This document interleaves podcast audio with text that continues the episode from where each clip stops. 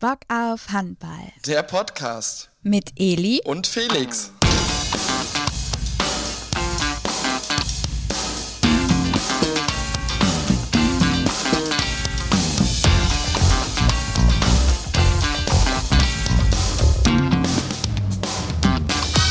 Hallo und herzlich willkommen zurück zu einer neuen Folge von Bock auf Handball, der Podcast rund um die schönste Sportart der Welt. Und mir zugeschaltet, wie ihr es gewohnt seid, meine liebe Co-Moderatorin Eli. Hallo. Hallo. Genau, wir starten direkt äh, mit dem äh, Thema, was macht aktuell Bock auf Handball? Und wie ihr es euch schon denken könnt, gibt es da noch ein kleines Recap zur WM, die ja jetzt äh, seit kurzem hinter uns liegt, Eli. Ähm, kannst du uns noch ein bisschen was erzählen? Wie, wie ist das alles ausgegangen? Ich meine, die meisten Zuhörer wissen es wahrscheinlich, aber vielleicht kannst du uns da nochmal so einen Überblick verschaffen. Na, ich würde mal sagen, Felix, ich hatte äh, mit meinem Tipp, dass Dänemark Weltmeister wird. Ich weiß, es war ein sehr verbreiteter Tipp.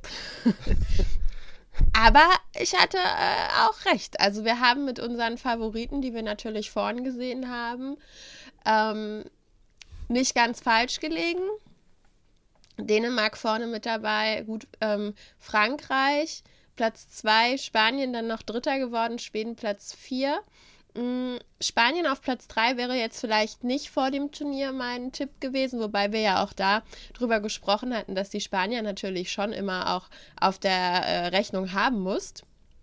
Und die Schweden Platz 4, ja, für die dann in Stockholm im quasi eigenen Land das Spiel um Platz 3 dann verlieren war, sicherlich in dem Moment nicht so, so toll, aber auch trotzdem bis ins Halbfinale gekommen zu sein bei, bei der WM ist natürlich äh, stark.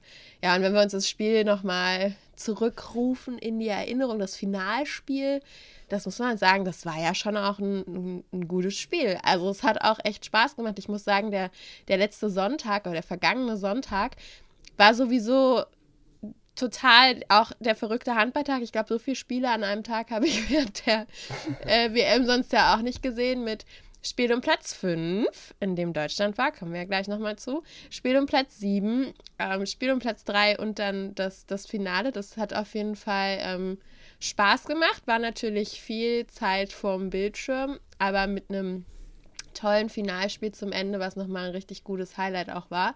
War ja auch lange relativ eng und dann hat Dänemark das aber klar gemacht. Muss man ja auch sagen, zweite Halbzeit da, Rasmus Lager Schmidt, was der abgefackelt hat, war nicht schlecht. da sicherlich einer der Matchwinner in, in dem Spiel. Und ähm, ja, die beiden äh, halben Gitzelpittlig. Also das, das war schon auch dann ein Rückraum, der, der richtig Spaß gemacht hat und in letzter Konsequenz dann den Franzosen auch nicht mehr die Chance auf die Goldmedaille gelassen hat, sondern die Dänen haben das dann klar gemacht. Landin hält einen wichtigen sieben Meter und dann ähm, kannst du die Franzosen, die ja auch durchaus ein äh, starkes Turnier gespielt haben und auch eine bombenstarke hier, also wirklich Abwehr haben, ähm, so kannst du die dann halt auch besiegen, ne? Ja. Also das Spiel, das hat schon, das war ein krönender Abschluss, finde ich tatsächlich, von dem Turnier und das hat schon richtig Spaß gemacht. Macht natürlich ja. dann auch ein bisschen traurig, wenn dann so drei, vier, fünf Tage wie jetzt rum sind und ähm, WM vorbei ist und man nicht mehr äh, einfach nur vor den Bildschirm gehen muss und ein cooles äh, WM-Spiel gucken kann.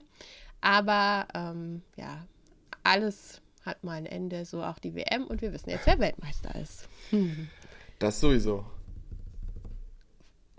Dann Eli. hast du dann, ja, ja, Felix, hast du das letzte Spiel von den äh, Deutschen von der vergangenen WM dann gesehen? Auf jeden Fall, klar. Das war natürlich nochmal ein schöner Abschluss auch gegen äh, Norwegen, Deutschland gegen Norwegen.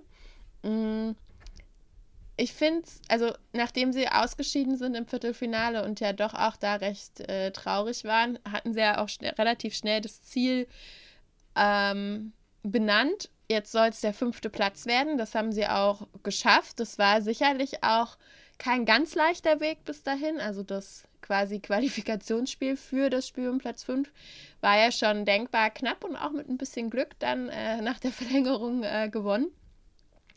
Aber gegen Norwegen dann nochmal haben sie das auch über weite Strecken wieder, wieder richtig gut gemacht. Ich finde, man konnte bei dem Turnier viel Gutes auch sehen. Da haben wir auch in den letzten Wochen immer schon drüber gesprochen. Also da, über weite Strecken war, war das gut, sehr, bis sehr, sehr gut im Angriff. Juri Knorr hat da einen super Job gemacht. Ähm, Torhüterleistung war top. Abwehr auch über weite Strecken schon gut. Jetzt muss man das halt noch über 60 Minuten jeweils hinkriegen und ein bisschen an der Torausbeute und Chancenverwertung arbeiten. Und dann ist da wahrscheinlich, was ja auch das Ziel durchaus ist, des äh, Teams in, bei der kommenden Heim-EM im nächsten Jahr auch durchaus möglich, da bis ins Halbfinale zu kommen. Was ja das ausgegebene Ziel ist. Aber ich finde, das war schon nochmal auch dann ein versöhnlicher Abschluss mit, mit Platz 5. Und wir hatten es letzte Woche schon kurz, die vier Teams, die halt vor Deutschland gelandet sind, haben halt auch schon auch einen wirklich guten Job gemacht, ne? Also so ehrlich müssen wir da, glaube ich, müssen wir da, glaube ich, auch sein. Trotzdem, schöner Abschluss auch vom, vom deutschen Team. Auf jeden Fall. Das kann man nicht anders sagen. Und jetzt äh, gibt es natürlich, wie das immer so ist, ein All-Star-Team, Illy. Ja, ähm, aus deutscher Sicht natürlich zwei äh, besonders tolle Namen mit dabei. Im Tor Andreas Wolf, der hat ja wirklich auch, also immer wenn der auf der Platte war, da ordentlich Bälle gehalten. Und ähm, eine sehr, oder vielleicht eben auch die konstanteste Leistung auf Top-Niveau über das Turnier, weshalb er, würde ich denken, auch zu Recht da diesen Platz im All-Star-Team hat im Tor.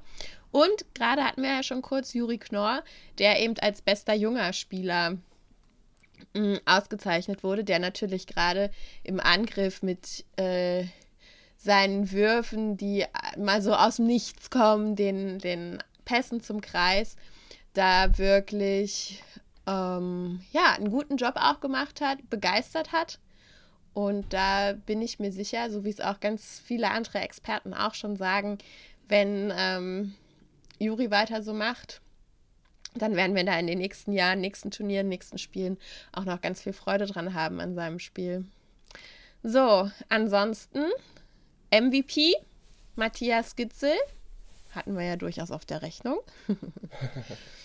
ähm, hat natürlich zusammen mit ähm, Püttlik, der im Oyster-Team auf Rückraum links ist, äh, auch super gespielt für Dänemark, ne? Also auf halb links und halb rechts. Ähm, die sind da im Angriff vor allen Dingen rumgewirbelt und haben da viel Bewegung reingebracht, viele Tore gemacht, sehr torgefährlich gewesen.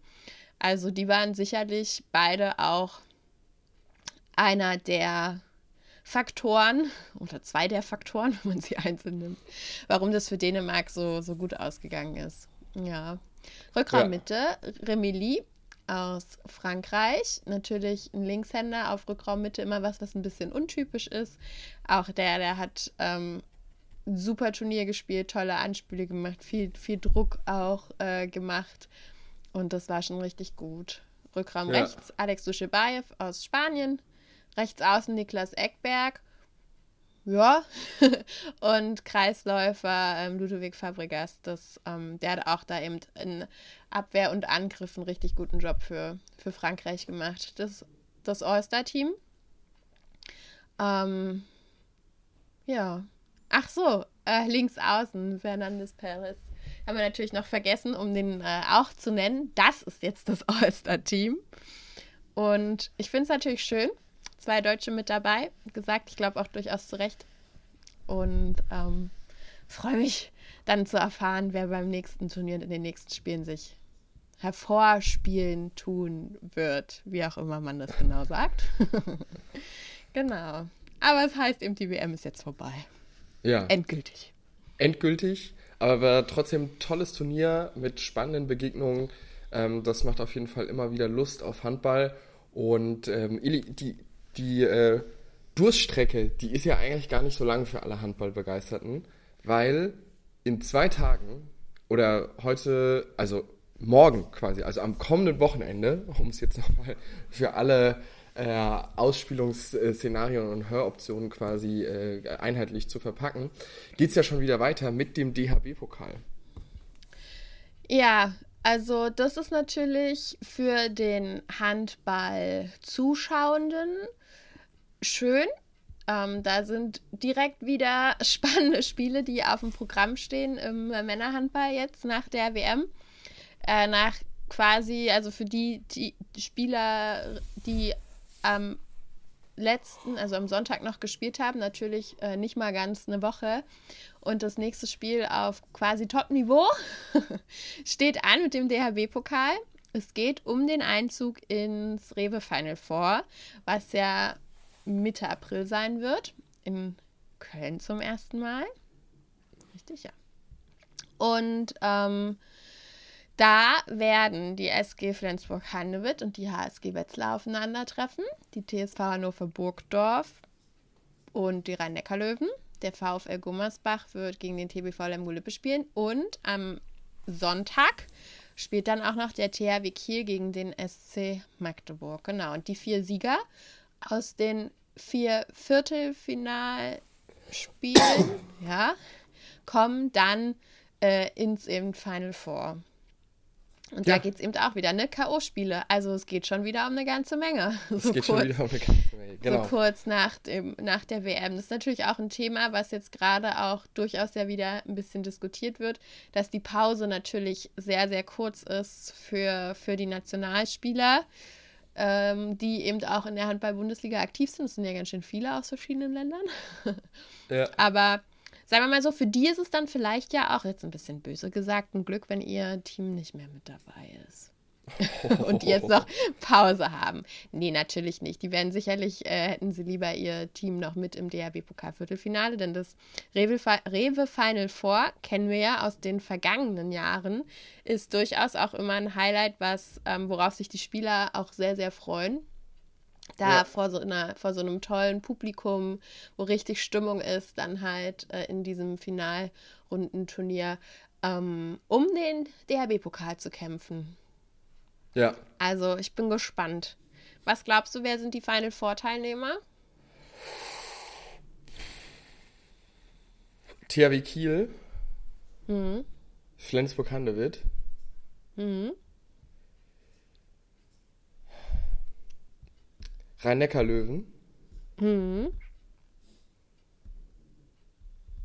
Boah. Bei der letzten Nummer, da kann ich mich nicht entscheiden, muss ich ganz ehrlich sagen. Was tippst du? Ja, finde ich auch schwierig. Gummersbach gegen Lemgo. Also ich würde auch sagen, meine Tipps wären auch Flensburg und die Rhein-Neckar-Löwen. Ich finde Kiel gegen Magdeburg spannend. Ja. Wäre jetzt auch tendenziell beim THW Kiel, aber das wird, das kann auch ein ganz enges Spiel werden. Ähm, und Gummersbach gegen äh, Lemgo finde ich tatsächlich auch spannend. Ich fände es irgendwie auch ganz cool, wenn, wenn Gummersbach weiterkommen würde. Wäre jetzt auch mein Bauchgefühl gewesen, aber äh, ich glaube, das ist auch wirklich eine ganz spannende und enge, enge Kiste da am Samstag. Ja, wenn die das jetzt als quasi wieder Aufsteiger, das war ja auch, ich weiß nicht, ob du die Statistik ge gesehen hattest. Ähm, Julian Köster, Nationalspieler, spielt ja beim VfL Gummersbach und da war jetzt auch die äh, hier so Fun-Fact-mäßig spannende Statistik. Mhm. Julian Köster hat quasi mehr ähm, Nationalmannschaftsspiele, also Länderspiele, als Spiele in der ersten Bundesliga, weil der Club ja erst aufgestiegen ist, jetzt wieder. Und ähm, ja, das wäre natürlich auch cool, als Aufsteiger dann im Rewe Final Four dabei zu sein, wird aber sicherlich ein schweres Spiel und der TBV Lemgo Lippe wird da auch, ähm, der ist ja noch nicht allzu lange her, dass die sich auch den Sieg holen konnten, wird da auch unbedingt wieder hinwollen. Ja, bin ich gespannt. Nächste Woche wissen wir mehr. Ihr hört es bei uns auf jeden Fall. Eli, genau. Wir gucken auf ein spannendes Handballwochenende, auch da wieder. Ähm, es geht von einem Event zum nächsten. Und äh, die aktuellen News hört ihr natürlich hier bei uns immer im Podcast oder alternativ natürlich bei handballworld.news. Ähm, und damit ist auch unser Zettel für heute äh, abgearbeitet, oder? Genau. Ja. Dann, äh, genau, könnt ihr uns natürlich immer gerne Feedback da lassen per Instagram, per Facebook, per Mail, wie es euch gefällt. Unsere E-Mail lautet ich habe at bock-auf-handball.de, da hätte ich mich fast versprochen. Und ähm, genau, Wir freuen uns auf nächste Woche mit euch äh, da draußen wieder. Äh, gleiche Stelle und äh, wünschen euch ein schönes Wochenende. Schönes Wochenende. Bis dann. Tschüss. Tschüss.